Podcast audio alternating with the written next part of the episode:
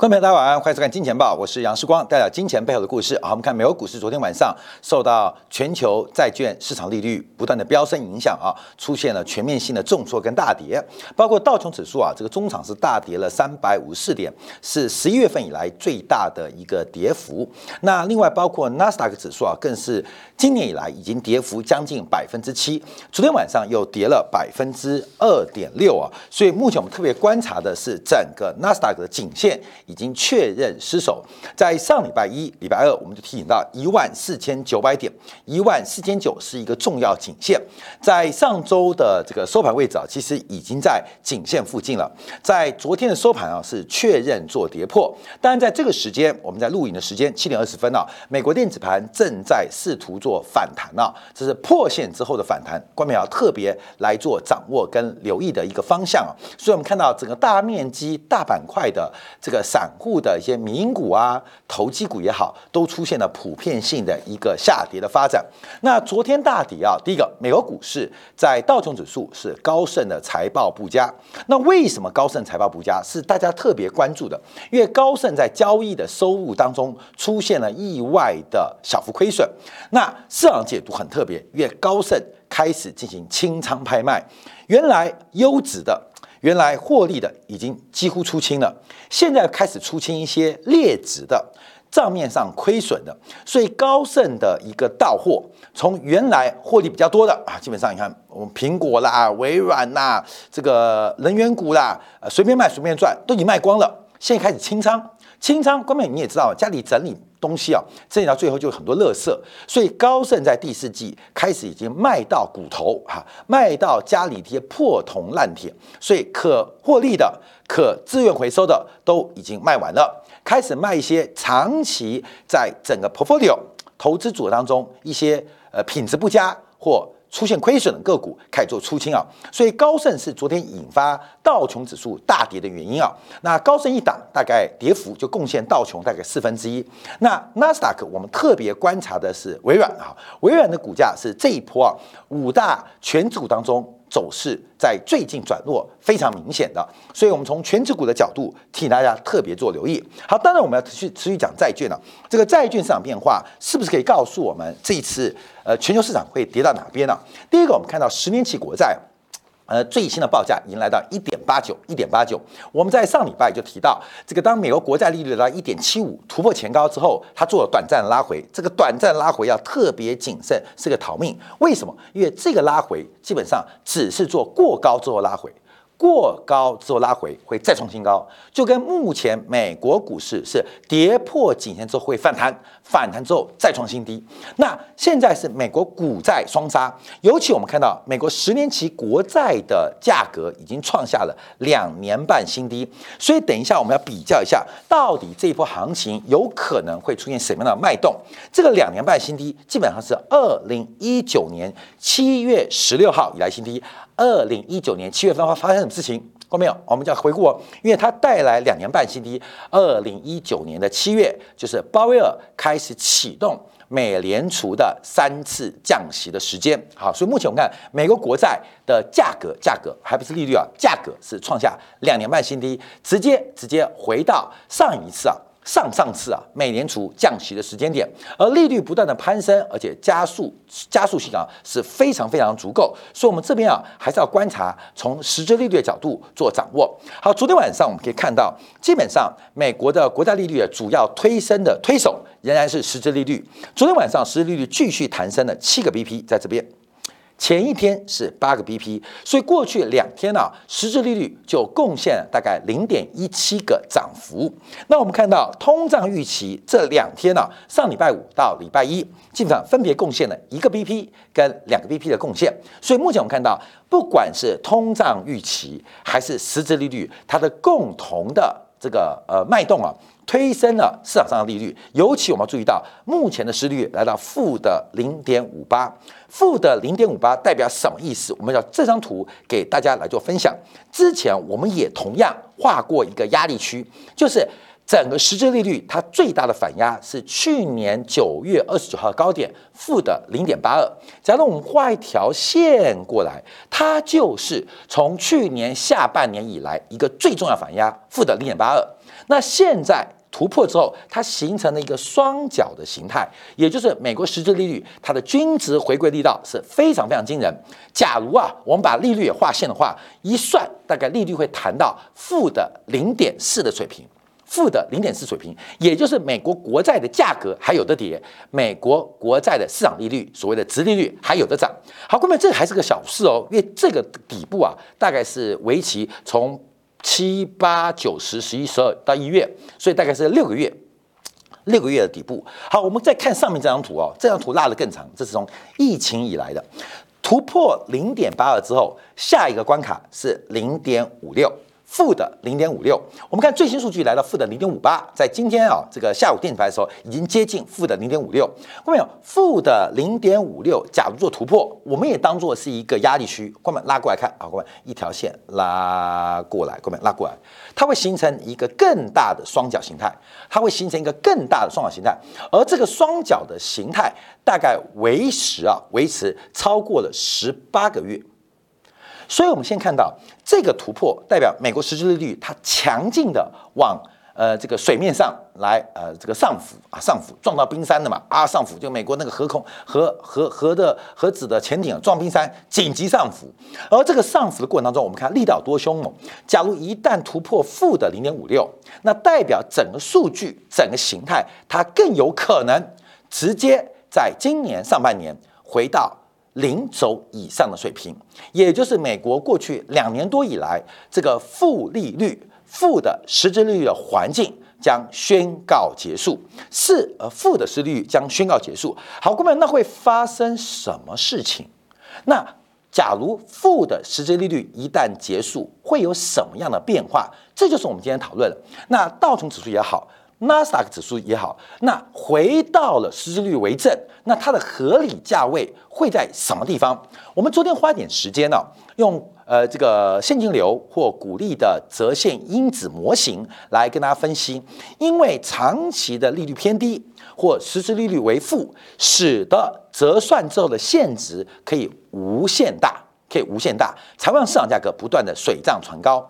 可是，一旦折现率不管用十年期的国债，还是用十年期国债的实质利率来做计算，一旦回到相对高值或回到水平面之上，由负转正，那现金折现啊，现值就是股价的现值，它会从无限大变成有限大，会从无限大变成有限大。啊，后面这个真爱啊，跟最爱的差别啊，到底是只爱还是最爱啊？无限大到了有限大，这个基本上它就会形成一个泡沫破灭的一个过程，特别值得大家做留意。好，那我们继续往下看呢，这是实利率第一个部分。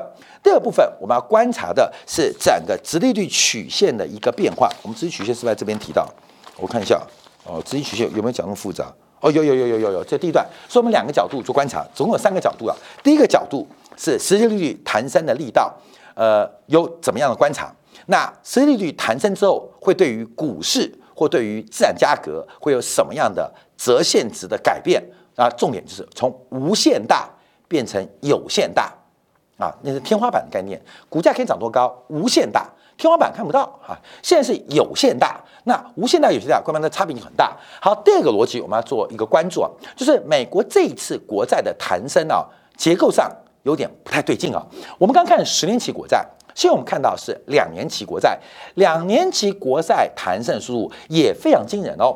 今年以来就从原来的零点七四弹到了一点零七，总共弹升多少？弹升了三十二个 BP，弹升了三十二个 BP。好，后面我们就很讲，原来是零点七四啊，就这个数字，这个数字，这个数字弹到了一点零七，也代表光是一月。这个呃走了三分之二，美国短天期国债利率弹升了五十 percent 啊，这五十 percent，当然它也代表国债的报酬率啊，这个过去这一个多月来它大幅提升了百分之五十，另外一个也代表整个接近货币市场成本出现了百分之五十的弹升。百分五十弹升，这温水煮青蛙嘛。你以台湾的房地产的房贷利率，从原来的一点三、一点四，最近谈到一点六啊，基本上没感觉。等到一点六谈到二点零就有感觉哦。那一点三谈到了二点零是弹升四成，二点零再弹升四成是二点八，二点八再谈四成就超过百分之四、百分之五。所以我们看到，目前美国国债其实除了长天期的十年期之外，短天期国债弹升速度也非常惊人。那另我们看五年期国债也弹升非常快哦，来到一点六八六。我们再观察美国三十年期的国债，三十年期国债代表什么意思？代表美国房地产的贷款利率。美国三十年期国债基本上就会跟这个 Freddie Mac 跟 Fannie Mae 他们的这个房贷按揭利率。高度正相关。那我们看到，从去年底的一点六六七到目前的二点二零一，大概弹升的速度啊，我们从一点六六七到二点二零一，光明你可以算得出来，这速度也是非常非常的惊人哦。也代表目前美国房地产不断的膨胀，可是从金融属性、跟资金成本还有房贷利率。来做观察，其实已经开始出现一个巨大的转折。这个转折会被同时戳破美国房地产价格的泡沫。我们刚用十年期国债、用五年期国债、用两年期国债，它是戳破股市的泡沫；而三十年期国债市场利率大幅抬高，它会不会在某一个时间点或某一个关键价格戳破美国房地产的泡沫？那就变成美国股房双泡沫，会不会被引爆？这个风险不断的一个在加剧。好，所以我们看一下美债、美国国债的殖利率啊。好，美国国债利率，我们先看到从短到长的一一创新高，包括从两年期国债已经突破疫情前高点，包括五年期的国债已经也突破了疫情前的高点，十年期的国债刚刚突破疫情前的高点，现在是三十年期的国债正在挑战疫情前的高点。好，后面我们几个方向来做一个说明跟掌握，让大家了解到，因为疫情前那股市是怎么样。疫情前股市怎么样？好，在讲这个分析啊，就是它对于股市的冲击跟影响多大之前，我们要先回头讲一个很重要的数据，就是美国纳斯达克。好，看到没有？这个故事在这边啊。看到没有？这纳斯达克是怎么上去、怎么下来的？你知道吗？这一次啊，美国股市，我现在我们我们第一条一万四千九跌破嘛，另外是一万四千二。好，观众要特别注意到这个位阶哦。观众这个是有故事啊。这个位置，这个低点，这个低点呢，基本上是一四三一二。一四三一二，什么时候起涨的？十月七五啊，十月五号，十月五号，十月五号，观众要记住这个位置哦，观众就这个位置是十月五号一四三一二起涨的，这个位置起涨的，观众起涨。当时发生什么事情？当时发生事情，我要带大家回忆啊。当时十月五号发生事情，让美国股市涨这一波，来到了历史高点一六二一二。十月五号。是叶伦接受访问的时候，首度不表态支持鲍威尔连任，看到没有？因为过去啊，我们看一下去年上半年到第三届的时候，呃，叶伦对于鲍威尔的支持度是非常高的，甚至他对于美国总统拜登是直接表达支持现任主席鲍威尔连任的一个说法啊，这大家都知道的。到十月五号的那一天，是第一次叶伦没有明确表态。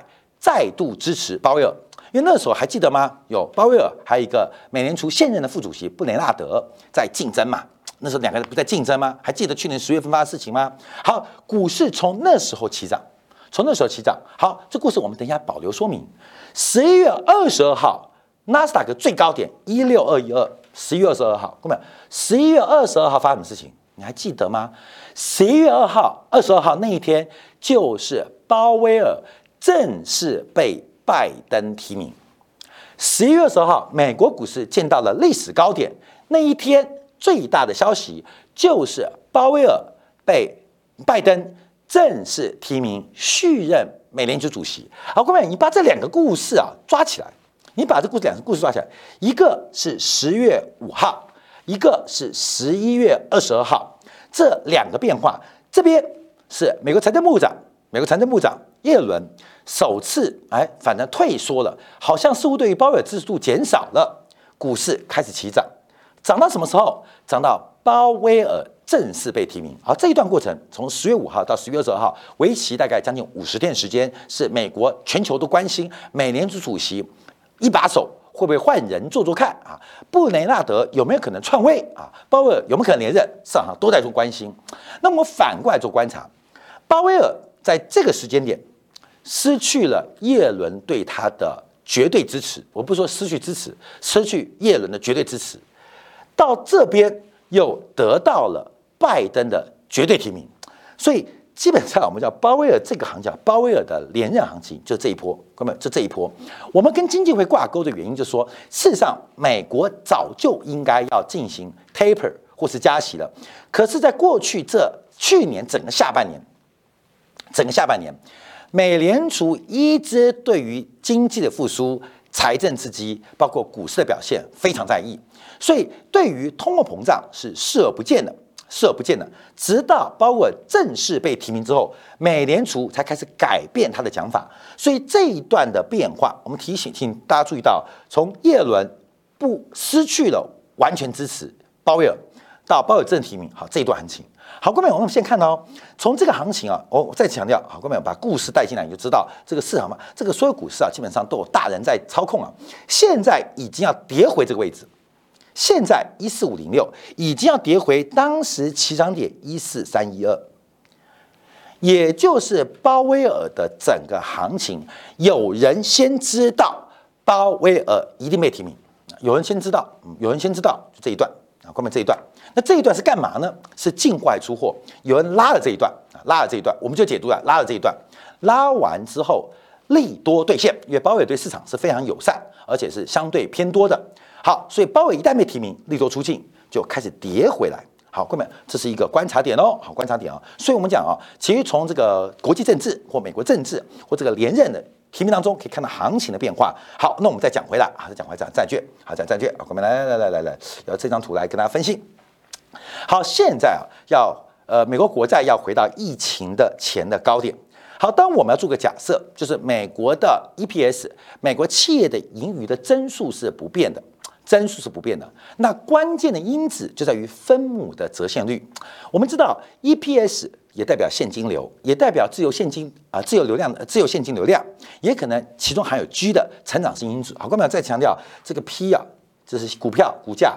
它是很多期间、很多期间的这个 cash flow 或者股利啊，可能是这个股利我们叫低啊，除以除以一个折现因子啊，这是零起 c one 啊，c two c 三除以 i 平方 i 啊，这样你关没懂吗？这样这样这样算出来，这样加加加加加加加会等于股票现值。看没有？这不仅是理论上哦，现实也是如此。所以一般来讲，我们对这个做预期，对这个做判断，我们会做两方面判断。我们假设。美国的股市对于股利、对于现金流量长期的预测不变啊，预测不变啊，已经作为市场效率假说的一个反应。那现在是这个有变化，这个有变化，这个有变化，这个有变化。所以我们在回来提到哦，假如现在那个折现率回到疫情前的高点，好，观众要注意哦，这个美国股市这一波的高点啊是这个三六道琼啊三六九五二。昨天收盘是收在三五六三八，各位，疫情前的高点是多少？疫情前的高点是两万九千三。因为疫情，美国调整它的整个货币正常货币的政策，调整它财政政策，所以各位，现这最高点历史高点，这个是现在，而这个是债券回到现在国债的价格已经回到这个位置了。美国国债价格已经从这个位置跌到这个位置，其实差不多意思一样啊。当然，刚啊，刚过来看，哎，看看看看价格就知道，关呃看价格，来来来来，带大家看一下，比如说来来看，好，就是啊，以三十年期国债为例啊，就是这个啊国债啊国债找个期，哦，就这个价格好了，后面？这个价格已经跌回去了，你懂吗？国债价格已跌回去了，所以我们家以国债为例来观察的话，就是以五年期的，好，这这个位置是三六九五二了，就是道琼指数的九五高点，那现在现在基本上道琼是三万五三六八。那可是疫情前的高点是两万九千三啊，两万九千三。好，哥们，三个数字，三个数字。美国国债已经从这个位置跌到这个位置，不管是十年期国债、五年期国债、两年期国债都同样发生。那我们再回来看，哥们，再回来看啊，大家看，然后看看看看看看这个图。那假如以纳斯达克为例，纳斯达克，呃，这一波的高点，刚刚讲十一月二十二号，它的绝对高点是一六二一二。昨天的收盘位置是一四五零六，疫情前的位置是九千八，疫情位置是九千八，各位九千八，注意要好，我们来算哦。现在假如以我们以分母的计算啊，各位分母计算，分母计算，它应该会跌回这个位置，但我们要乐观估计哦。为什么？因为美国科技股是有成长性的，是有成长率的。我们以全纳斯达克为例，全纳斯达为例是美国 GDP 的两倍增速，两倍增速。好，后面那就九千八，我们就乘以啊，乘以吧，乘以百分之十。所以九千八啊乘以一点一，再乘以一点一，这样算嘛？你懂吗？所以它合理价位可能基本上一万两千点不到啊。我们已经用一个非常具有学术性的方法，用市场来实证，看到没有？那这个位置它不这样跌回九千八哦，因为它跟债券不一样，它股利会成长嘛，所以它跌回它应该会跌回这个位置，这是我们大家特别来做一个观察的。所以我们从美国国债的利率市场已经可以预估预估美国股市这一波的修正有没有这个可能性回到在疫情爆发前的。一个高点位置啊，高点位置。那我们另外要观察，就是哎，这是什么？这是三十年期国债减五年期国债，长天期国债减去短天期国债的利差关系。长天期国债减去短天期的利差关系，它出现一个大幅度的收敛。什么叫大幅收敛？好，我们就要看我们直率曲线喽。为什么金融股会大跌？美国金融股为什么会大跌？就我们提到，它出现了一个直率曲线放缓、放缓的局面。什么叫做熊？熊就是整条曲线往上，代表债券的空头。什么叫做牛？整条债券直曲线往下叫做牛市。它变陡还是变平，会形成四个象限：熊头、熊陡、熊平、牛陡跟牛平。好，那我们要观察啊，就是我们把黑色线，黑色。是去年底为止哦，还有截至最新的这个美国直率曲线来做观察，你可以从这个图形看出来的话，看不出来的话，看这张图，就是我们看到美国的国债啊，特别是两年期、三年期、五年期、七年期涨幅是非常的大，而这个十年期、二十三期涨幅越长越落后，形成了一个短端没有反反应，那短端等到官方升息，两年、五年。十七年的正在快速拉高，而长天期的国债利率涨幅不如中短天期的国债利率，形成了一个熊平的发展。好，那我们提到第一个金融股什么大跌，就是我们看到呃这个当利差缩小，净利差缩小，因为这个用微积分算了，就每一个折点都是净利差了，每一个折点都是净利差，你也可以这样当净利差了。就看你怎么经营的，就是以短之长，这个中间的差距缩小，就是净利差，它的呃这个点数会变小，直接反映在就业或是固定资产的这个长期的投资报酬率。好，第一个这是对个股的影响，第二个是短中短中端抬高，长端不动不变，这代表这一次的通货膨胀或者加息预期，它一定出了什么样的差错，使得长端的。通胀预期，通胀预期一般我们也可以解读叫做生产力预期出现了疲弱，也就是这边做了什么错误的决策，使得长端的利率相对于短端利率上不去。各位就是我提到的。该加息的时候不加息，在不该加息的时候开始加息，这是我们过去啊这几个月的提醒啊，它正在开始发生啊，正在开始变化。所以，我们看到这个加息的预期不断走高。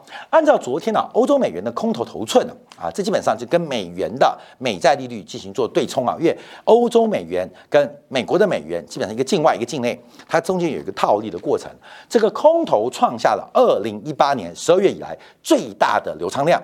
也就是市场正在对于美联储可能出现的紧急加息进行避险动作，这个部位要注意哦，因为这是用交易员用真金白银交易出来的结果。交易员他不是嘴巴说说，他是拿钱去砸砸什么？去砸美联储可能会出现升息的发展。所以估计啊，在今年三月份或到今年六月份，美联储可能升息一个不止一次，甚至一次不止一码。甚至有可能在三月份就直接升息百分之零点五。好，这段是交易员预期，不代表会实现。可是交易员用他自己的年度绩效啊，用他的部位在做这个交易，值得官票特别做关注跟掌握。好，最后除了美国之外，我们看欧洲啊，德国的十年期国债已经正式结束负利率的环境，在昨天晚上已经来到了零点零零六五啊，零点零零六五。我们这个改变很大哦，因为从没有到有。从负到正，这个转变是很大，不是从少变多，是从没有到有，不管是德国债，还是我们看到其他像英国、法国、意大利国债，都在快速的走高。最后一个可以提醒大家，因为全球的去杠杆动作正在加速，这是五大央行，包括了美国美联储，包括了欧洲央行，包括了人民银行，包括了日本央行，包括了英格兰银行，全球五大央行，他们现在对于全球流动性的一个安排。正在快速的收缩，我们从这张图啊可以看得非常非常明显，让大家了解到，了解什么？就是所有的价格都是一种货币现象，所有价格都是一场货币现象，所以我们可以把股市的表现跟五大央行对于流动性、对于宽松紧缩态度来进行一个对照，会有高度、极高度的正相关。为什么？因为所有的价格都是一个货币现象，叫流动性现象，不是。你吃的面会涨价，不是你的手机会涨价，其实会涨价的还包括金融属性极高的，不管是商品，不管是房地产，甚至包括股市。可是我们看到五大央行目前的动作已经从增量、竞争量快速的往净减量。来做发展，所以可以想见啊，二零二年的报酬将会非常非常的辛苦。分享给所有的观朋友。好，我们今天广告回来叫做进一步的掌握跟分析啊，因为昨天晚上美国公布的一个很重要数字叫做帝国制造业指数，也就是纽约美联储的制造业指数。我们一直强调，这个美国的商业周期正在往下，一旦财政刺激退场，一旦货币开始收缩，再配合景气的下滑。这根本是个完美的绝杀的环境，怎么做关注呢？我们稍后后稍后回来啊，在经典部分为大家做进一步的关注跟解读。